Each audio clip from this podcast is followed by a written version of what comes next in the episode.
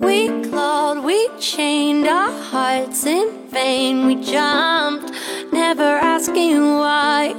We kissed, I fell under your spell of love. No one could deny. Don't you ever say I just walked away. I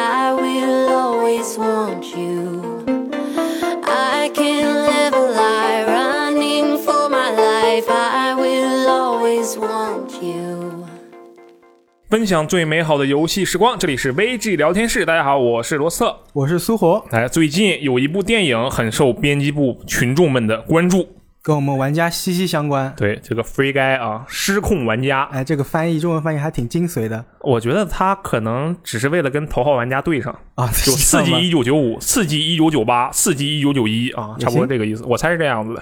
这个有电影是上周五上映的，对不对？对，刚刚上映。啊，你是什么时候上？你是什么时候看的？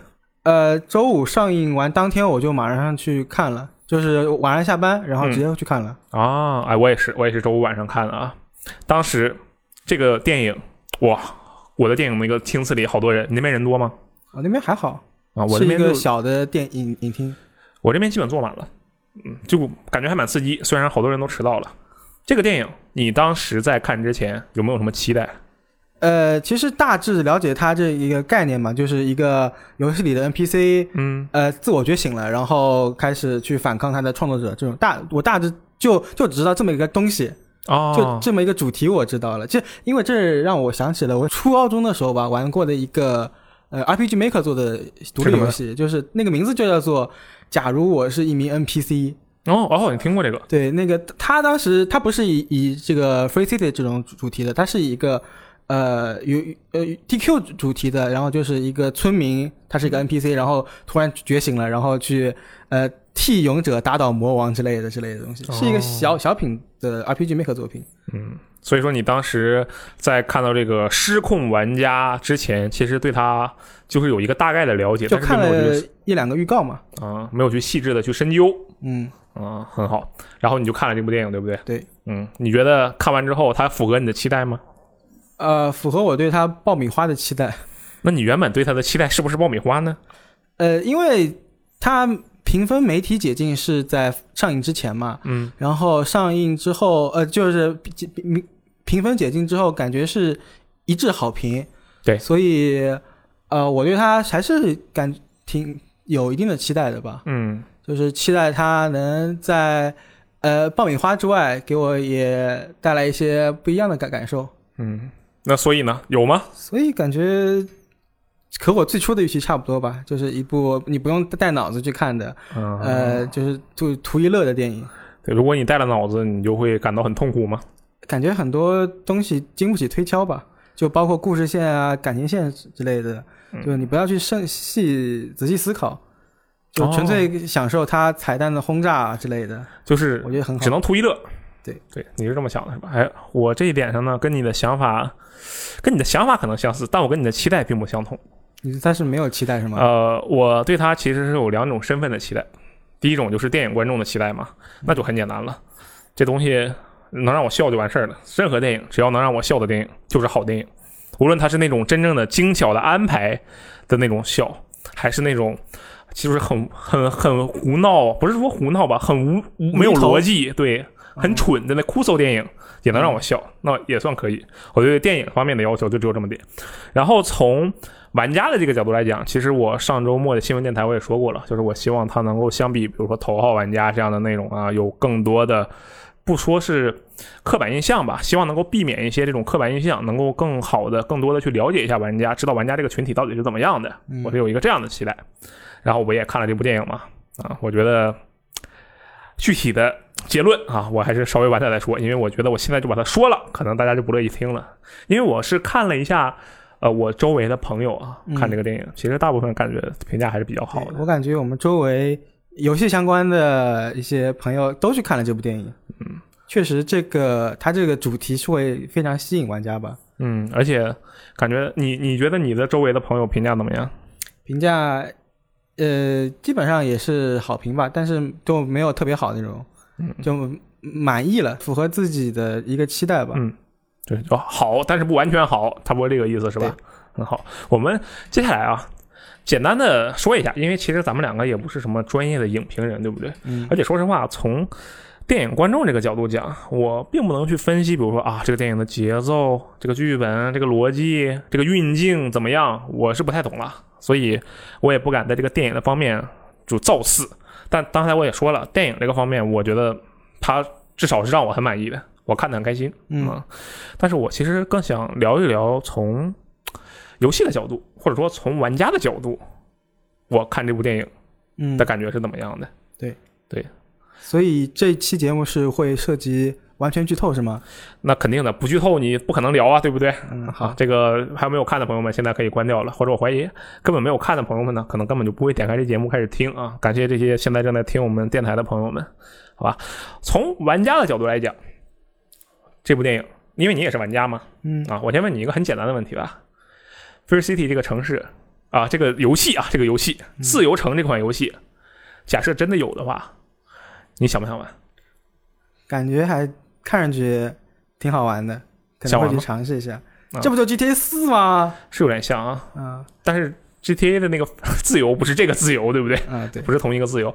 呃，你会想尝试一下，但你觉得你会想要沉浸其中吗？因为你知道，在电影里它的设定是，哇，全世界的大部分玩家，像是您家那种大主播，那么多主播都在玩这个游戏，那里面的主播都是真实的主播嘛？啊，对，他们都在玩这个游戏，所有人都在玩，好像仿佛这个世界上就只有这一款游戏一个样子，就给人这种感觉啊。对不对？你看那个网吧那个镜头，哇，好多！所以说你觉得你会沉迷它吗？那个时代的堡垒之夜。嗯，差不多。嗯，你觉得你会沉迷它吗？呃，还还是看这种游戏，我觉得会需需要有有朋友一起玩，才会玩的很开心。嗯，我的话，可能也就跟朋友一起带着的时候玩一下吧。嗯，真要我一直玩的话，可能沉沉不下去，因为我不太喜欢这种打打杀杀的游戏。来，你看，这就是第一个问题。我觉得你上来就把这个游这个电影里面，我从玩家角度来讲，我认为的第一个大问题给暴露出来了，是什么呢？这个电影它在中期的时候，它一直在塑造一种怎么说价值导向吧，仿佛进入这款游戏的玩家进来就是为了打打杀杀，然后才导致盖这样的做好事好人的啊，然后他能升级很快，震惊了全世界。嗯他就仿佛是在暗示，或者说他其实已经在明示了，玩这个游戏的人就是进来做 NPC 的，就是来打架的，不干任何事情。但是首先我们就知道，这个世界上的玩家并不是这个样子的。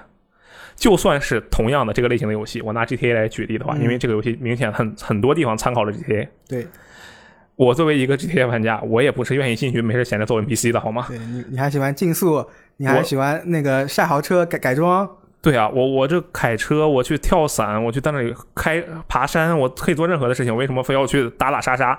这是我觉得他的第一个问题。当然，有可能你会觉得，哎，我这有点吹毛求疵了，就是可能也不重要，对吧？我猜的，它是剧电影的一个设定嘛，它只有这么设定，它故事才能发展下去。嗯，有可能。所以这里我我要问我的第二个问题啊，假设抛去打打杀杀这个桥段，嗯或者说就仅仅是一款游戏，这款游戏能让你进去化身成另一个人，让你做任何你想做的事情，嗯不用受现实世界的束缚，但是有现实世界的物理准则。那么这样的游戏，你会不会喜欢？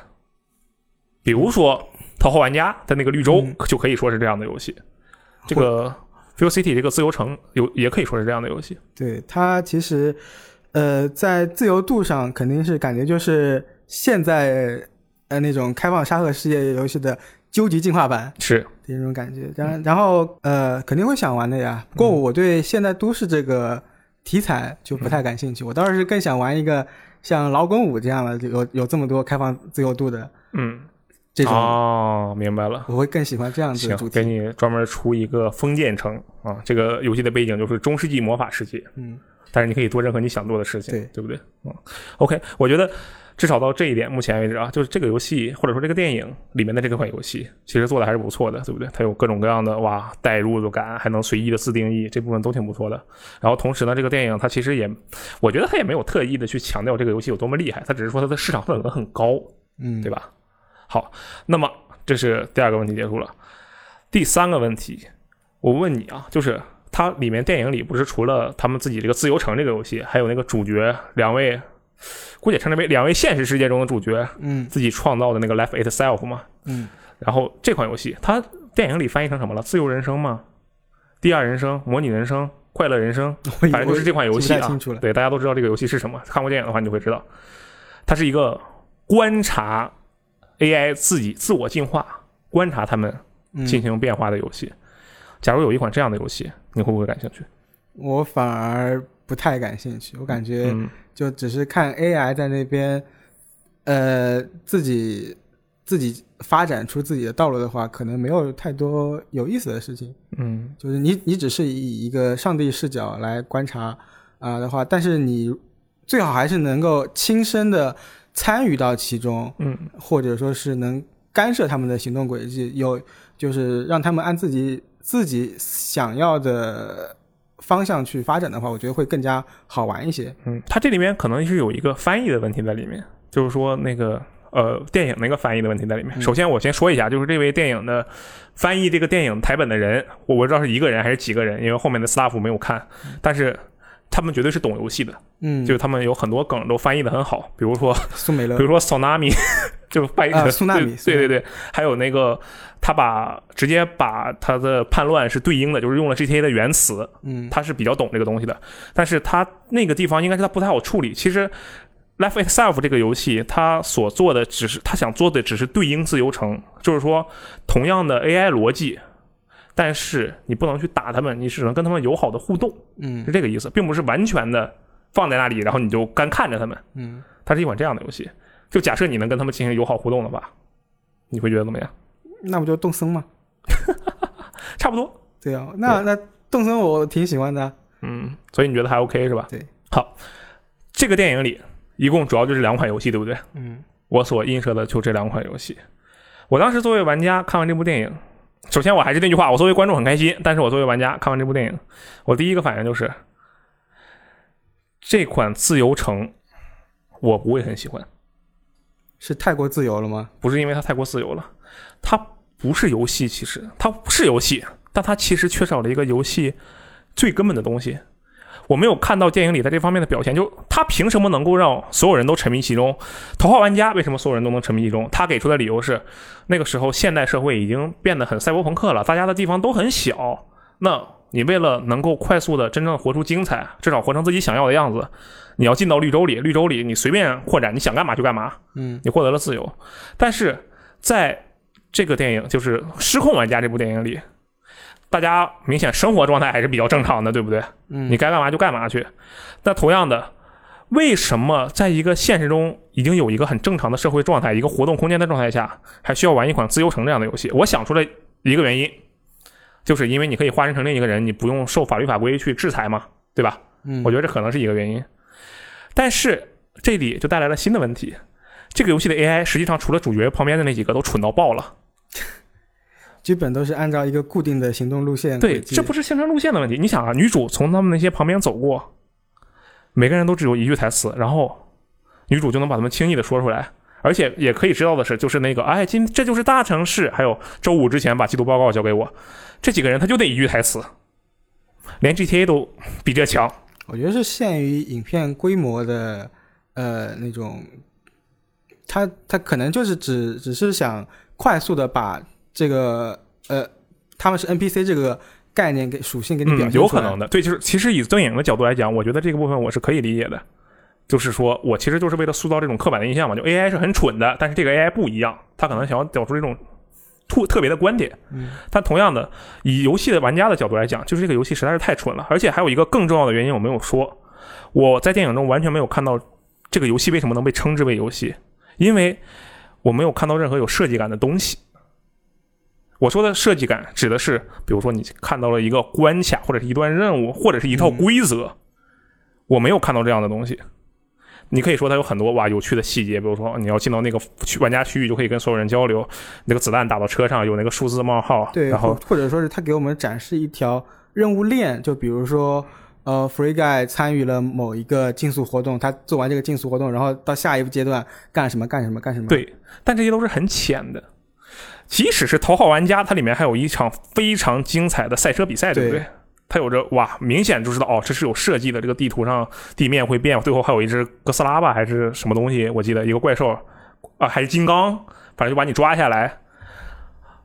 在失控玩家里，我我我不知道这东西这东西真的是游戏吗？我觉得它不是游戏，它其实就是一个换皮的另一个世界而已。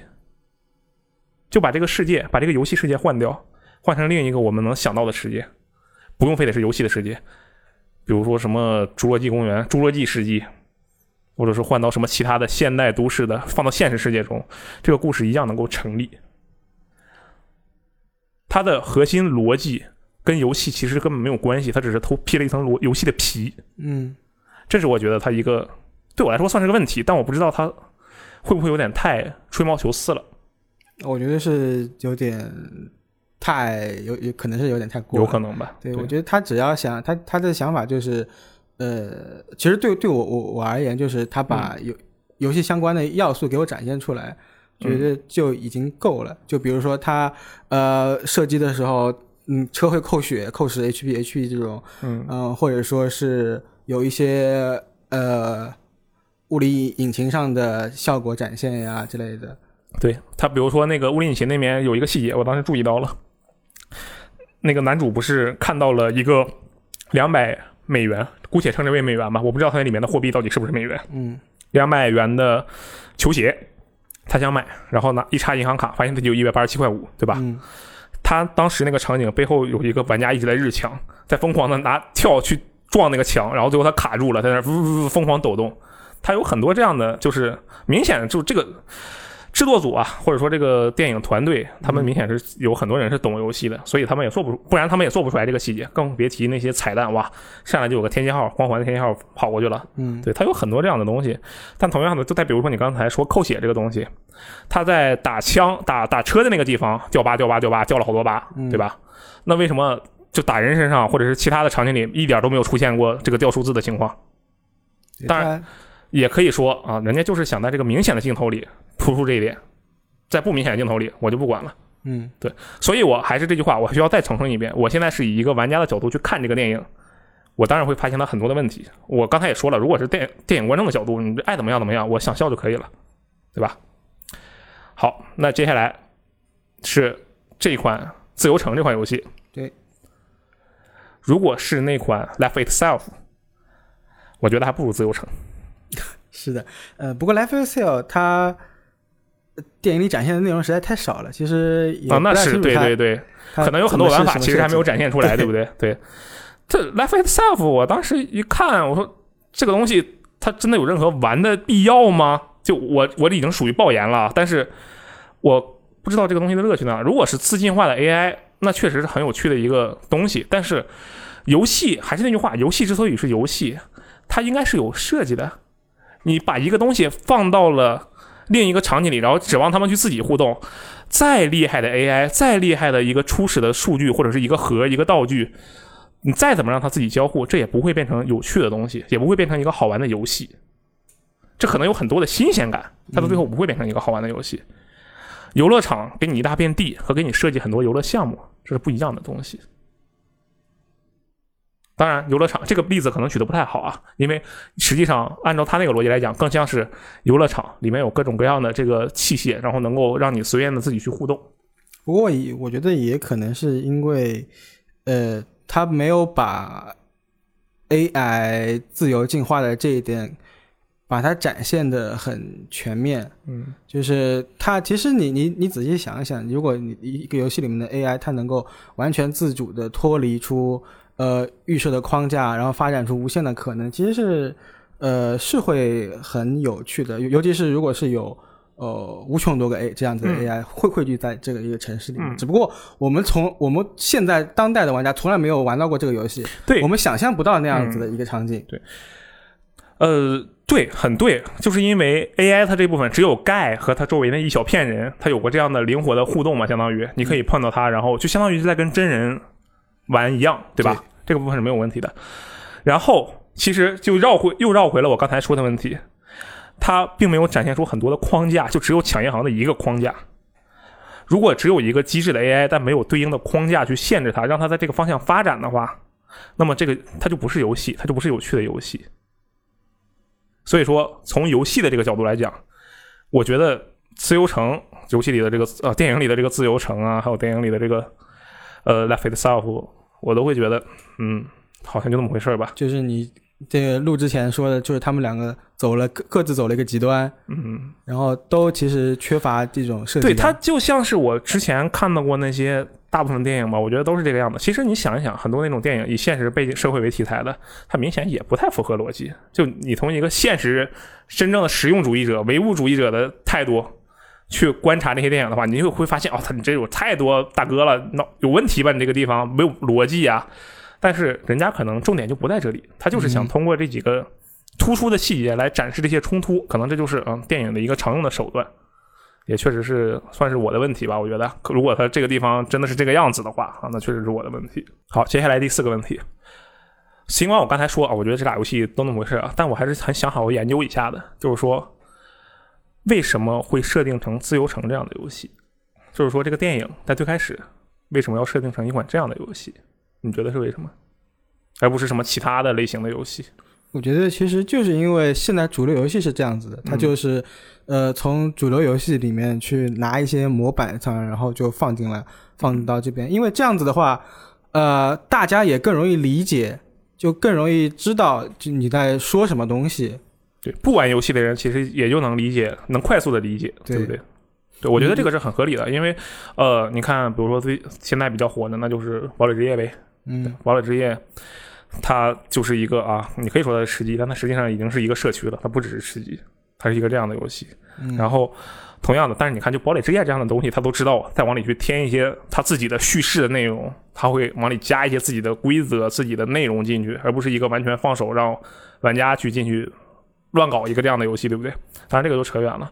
所以再说回来，也就是说，我认为这个电影它实际上为什么选择自由城那样的游戏，可能就和你说的一样，就是因为当前的主流游戏基本都是这个样子。或者说是欧美主流游戏吧。，对对啊，对对，欧美主流游戏，因为这部电影里好像基本没看到什么就是日本游戏文化相关的元素，对不对？嗯、对，可能是啊，有个吃豆人，那个男主家里有个吃豆哦，人。对，还有那个呃呃洛克人的那个炮，哦，对对对，有个洛克人的炮，对在电影在那个战斗的时候出现过，嗯对吧？嗯，但就相对来讲，不像欧美那边有那么多，它基本上就是一个欧美调的一个东西，对吧？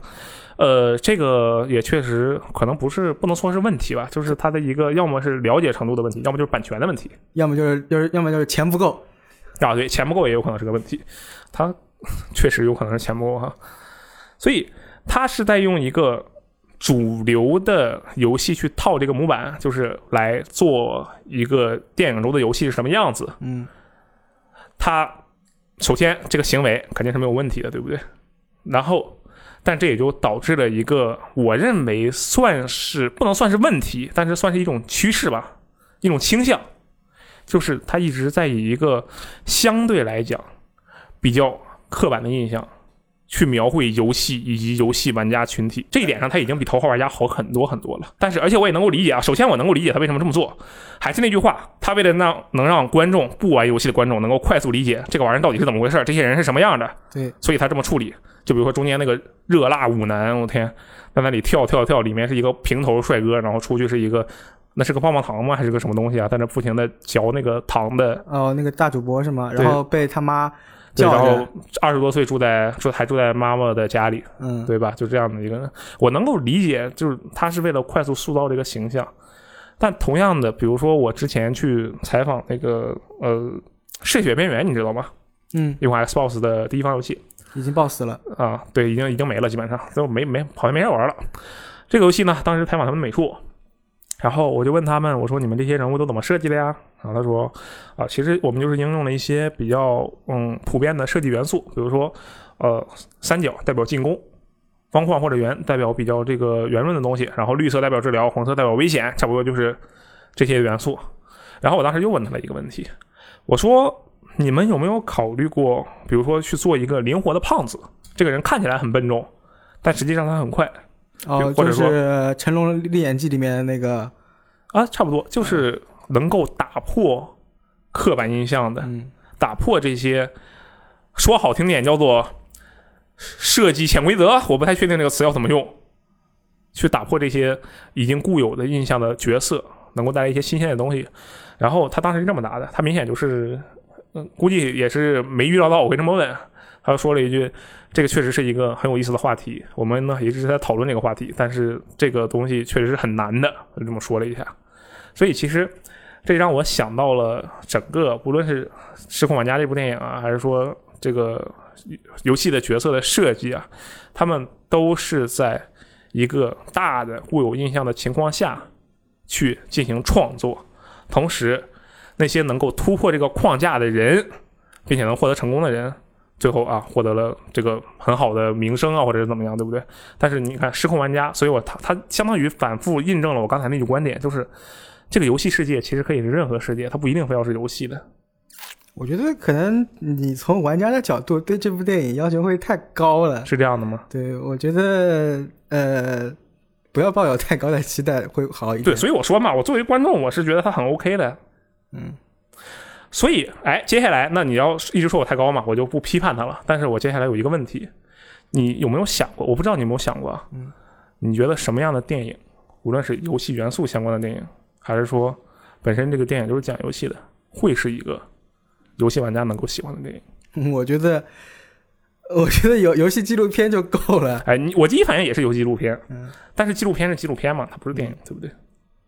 嗯，第一时间可能还想不到这种东西，对吧？比如说像，呃，光是父亲那样子的 FF 十四那个，嗯，那个那个电影，我觉得就讲玩家的主题的这样电影，我觉得这样这样就挺好。对，它其实本质上游戏也是是载体之一，对吧？嗯嗯，这个话题啊，我其实最开始也没想明白，然后后来我和咱们之前经常已经有两次来参与咱们电台，就那个谢老板，嗯，谢楚玉和他聊了一会儿，然后。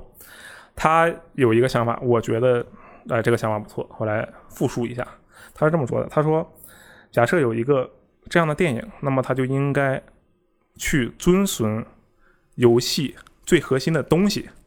这个东西是什么？每个人的理解可能是不一样的。比如说，在他眼里，他觉得游戏最核心的东西是创作者的自我表达。这也是为什么《Feel City》可能对他来说也不是一个好游戏，因为这里面好像没看到什么创作者的自我表达。我觉得他那个创作者，那本身他创作者是一个反反派嘛，嗯，然后他这个反派也立不太住，呃，就反派就强行在，就这种智商的反派根本不可能做出这么受欢迎的游戏，我是这么想的。所以说他是盗的嘛，可能是故意这么说，是的。然后后来他想到了一点，就是谢老板想到了一点，他觉得可以这样，就是用 A R G 的逻辑。去做这个电影，对不对？哎，我们认为，假设一部电影能让啊玩家真的觉得哇，这个东西很棒，真的很棒，可能是要去参考一下 A R G 做一个 A R G 相关的电影。对，你是说就是呃拍一部电影，然后介绍就展示这群玩家是怎么呃在现实中游玩这款 A R G 是吗？啊，那那就是纪录片了，那不跟游戏纪录片一样吗？那没有区别呀。就是因为 A R D 其实前几年的时候，或者最近好像也也还蛮火的吧。嗯，就是一些不仅是在面对同一个，比如说你之前只面对主机啊，面对 P C 啊，现在你也要在现实中寻找一些线索啊，这样的一个内容。那同样的，这个东西作为一个载体，它自然电影也可以这么来做，对不对？嗯，其实我觉得这个话题往深了讲，可能就要讲到电影跟游戏它的区别上去了。嗯，就比如说你电影上呈现出来的一个。交互，比如说选择菜单，电影里面主角他就这么做了，嗯，你观众你就你就看一一下，这样就得了。但是你游戏的话，自己玩上的时候肯定就会体验不一样，就是你你的呃最基础的说，比如说代入感可能就完全不一样，嗯嗯，你你就是不要抢，就是一个游戏的呃完全游戏化的一种方式去拍，我觉得这样表现效果不会很好。对，其实就是还是游戏的主题，可能题材依然是什么动作电影啊，或者是悬疑电影啊，或者什么这个那个爱情片，它这个不就是相当于是动作冒险加爱情嘛？这个失控玩家对不对？嗯，可以，它题材那是电影本身决定的，只是无论是失控玩家还是头号玩家，他们的核心主题其实并不是游戏嘛，他们的核心主题其实，呃，我觉得头号玩家可能是，可能也是什么探险寻宝这样的一个电影，然后像是。呃，失控玩家可能就是爱情，或者是一个类似这样的故事吧，一个老大牙的爱情故事。失控玩家那我觉得也挺好的，其实是呃介绍了一个独立游戏开发者被大公司换皮，呃，然后抄袭。其实这种事情在现实中也很常见。对他，其实，在这一点的角度来考虑的话，这个电影做的比《头号玩家》可好太多了。对，他有很多就无论刚才说的那个扫纳米的那个梗，他确实是非常懂游戏的，而且而且这里面其实我我不知道那个他是故意搞错搞说错了还是怎样，他最后说你让做那个自由乘二、自由乘三，我也要，就是那个版权什么收入我都要，说你你现在放弃的可是几百万美元。我当时看到那儿，我心想，保时捷现在随便都能挣几个亿，你这个游戏那难道不应该挣几十亿吗？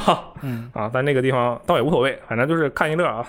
就他对于独立游戏开发者，然后被人作品被人雪藏，同时大公司拿它去换皮，做了一个另一样的游戏，并且盗用他们的代码，这个给人感觉哇，就哎确实是懂这个东西，就至少他对开发者的这个生态吧，或者说他的事件嗯是有一些了解的，这个其实还我觉得还是挺好的。好，我们最后还是简单聊一聊吧，因为其实你这么一说的话，那我觉得可能也确实是我这个要求太严格了，以玩家这个角度来讲，因为我知道很多人其实看的就是很开心，就是进去看梗的嘛，图一乐。嗯，我其实真的是有点期待它能够让人感觉不太一样的，对？我觉得期待其实就是把游戏的彩蛋给我展现在眼前，嗯而且这部分满足我的预期，就符合我的预期。然后他在另外一部分的彩蛋就是给给了我惊喜，就是迪士尼那一部分的彩蛋，对他现在反正自家人嘛，都随便，搞，就是又是一次展现迪士尼，呃，就是展现迪迪士尼自己自家有多么富有，是，而且它不仅有那个东西，还有那个演员，还有那个音乐。全都有。那我天，你说那么短短的几十秒，三段音乐来回换着用，我当时都惊呆了。我说我去，真厉害！我觉得这个确实是只有迪士尼才能做得到吧？现在，嗯嗯，他在这个彩蛋这方面，我真的是看到了好多好多，比如说那个传送枪，这个就很明显，对不对？嗯，后面还有那个重力枪，这个也很明显。对。不过我对我感觉那段那段是感觉是影片的精华部分嘛，嗯就彩蛋的精华部分。对对对。但前面感觉彩蛋有的剩的稍微有点克制。哦，对，前面好像也没什么的，它不像《头号玩家》那样，就真的是满大街都是彩蛋。嗯，头号玩家是主角进个门，回头一看都是个卡姆骑士的那种程度，那个密集程度确实是不一样啊。当然，可能两个电影的侧重点也不一样。对，那其实总体来讲，我对这个电影，我我得重申一下，我对这个电影其实是很满意的，因为我就对它没有抱有任何期待。只不过呢，就是因为那个今天要聊这个电台嘛，我觉得哎，这个东西大家都在看，然后也都聊一聊。同时呢，我既然看我这个人嘛，你懂的，就犯贱，非要唱唱反调啊。那大家都觉得好，那我就要挑挑他的毛病啊，所以我才说了一些问题。而且我也确实认为他这个方面做的不算特别好。我希望，哎我希望他能这样。其实我如果他能够把抢劫的那一部分嗯，做的详细一点，比如说对，玩家是怎么抢劫的，会有怎样的脚本，中间会有怎样的不一样。如果这部分强劲一点，比如说就让玩家冲进来拿枪指着盖那个部分变得中间再有一点其他东西填充就很好了。因为你看现在啊，就是玩家进来盖，然后趴下，这是第一次；第二次玩家进来，然后那个盖翻过来说你把眼镜借我。第三次玩家进来盖过去，咔咔咔咔把它给卸了，然后他很厉害，对不对？这个过程太短了，我就看不到这个游戏的关卡到底这个 mission 这个任务到底有什么设计啊？就就感觉哪里好玩到底？每次都重复的，对啊为，什么会有这么多人最后连 NPC 都没了。你看，好歹头号玩家人家又是地面裂面，又是各种各样的阻挠的，我觉得这个很棒啊，对不对？所以我我其实还是啊，这一点稍微差了一点。其实如果他能够在这个抢银行的部分多一些内容的话，我觉得我刚才的那些抱怨可能就真的就是纯粹的纯粹的无脑抱怨。所以，嗯，这个电影本身我觉得还是可以的。然后它也确实是有一些比较用心的地方，再比如说那个游戏的女主角，嗯，不是那个穿的很像雷帝的一个人嘛，就鬼泣雷帝，他们、啊是有对吧？你这么一说，我是吧？是不是很像？白色的白色的衬衫衬衣，然后皮裤这个样子，对不对？而且发型也蛮像的。然后，呃，其实你看，他还刻意在游戏里的时候很精致，还开着口音特效。然后，但是在尽管他没有那么邋遢，但是在住处里，他还特意电影给他的镜头就是，呃，穿那个高领毛衣，然后虽然也戴了这个耳环，但是整体给人的感觉就没有去打理发型这个样子。就相对来讲，其实他已经很努力的在往这个方向去靠了，没有那么的刻板印象。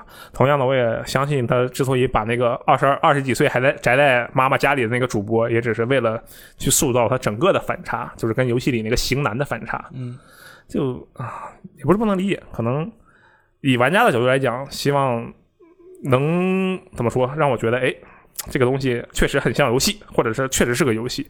只不过我觉得现在来讲，我对它的如果要要挑不满的话，从玩家的角度来讲，挑不满的话，就主要问题在于，我觉得它那个游戏就不成立，这是我觉得它的问题。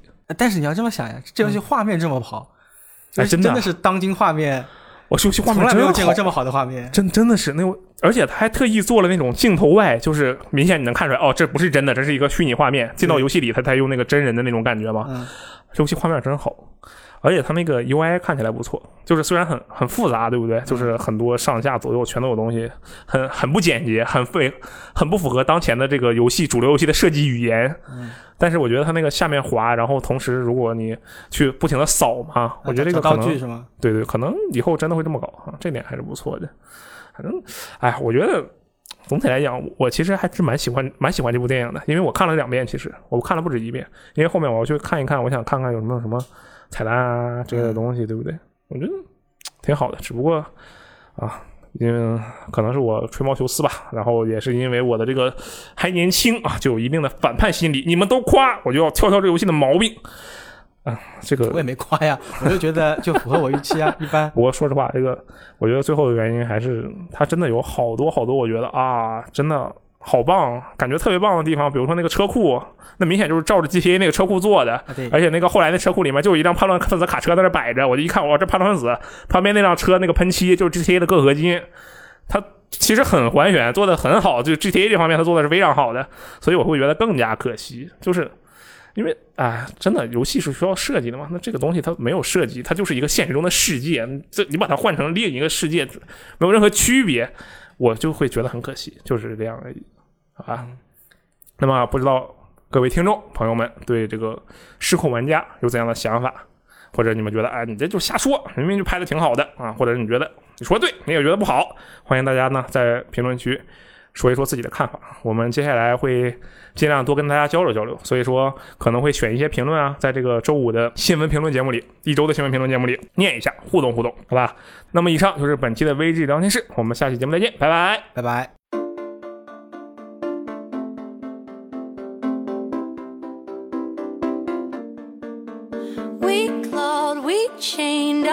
Hearts in vain. We jumped, never asking why.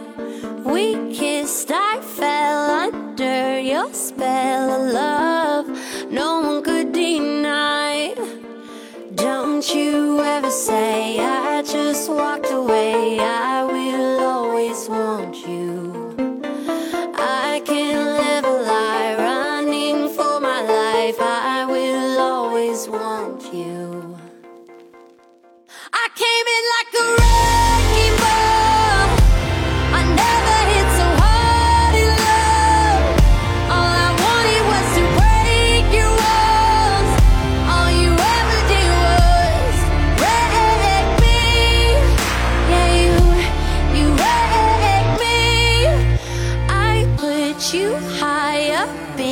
the sky.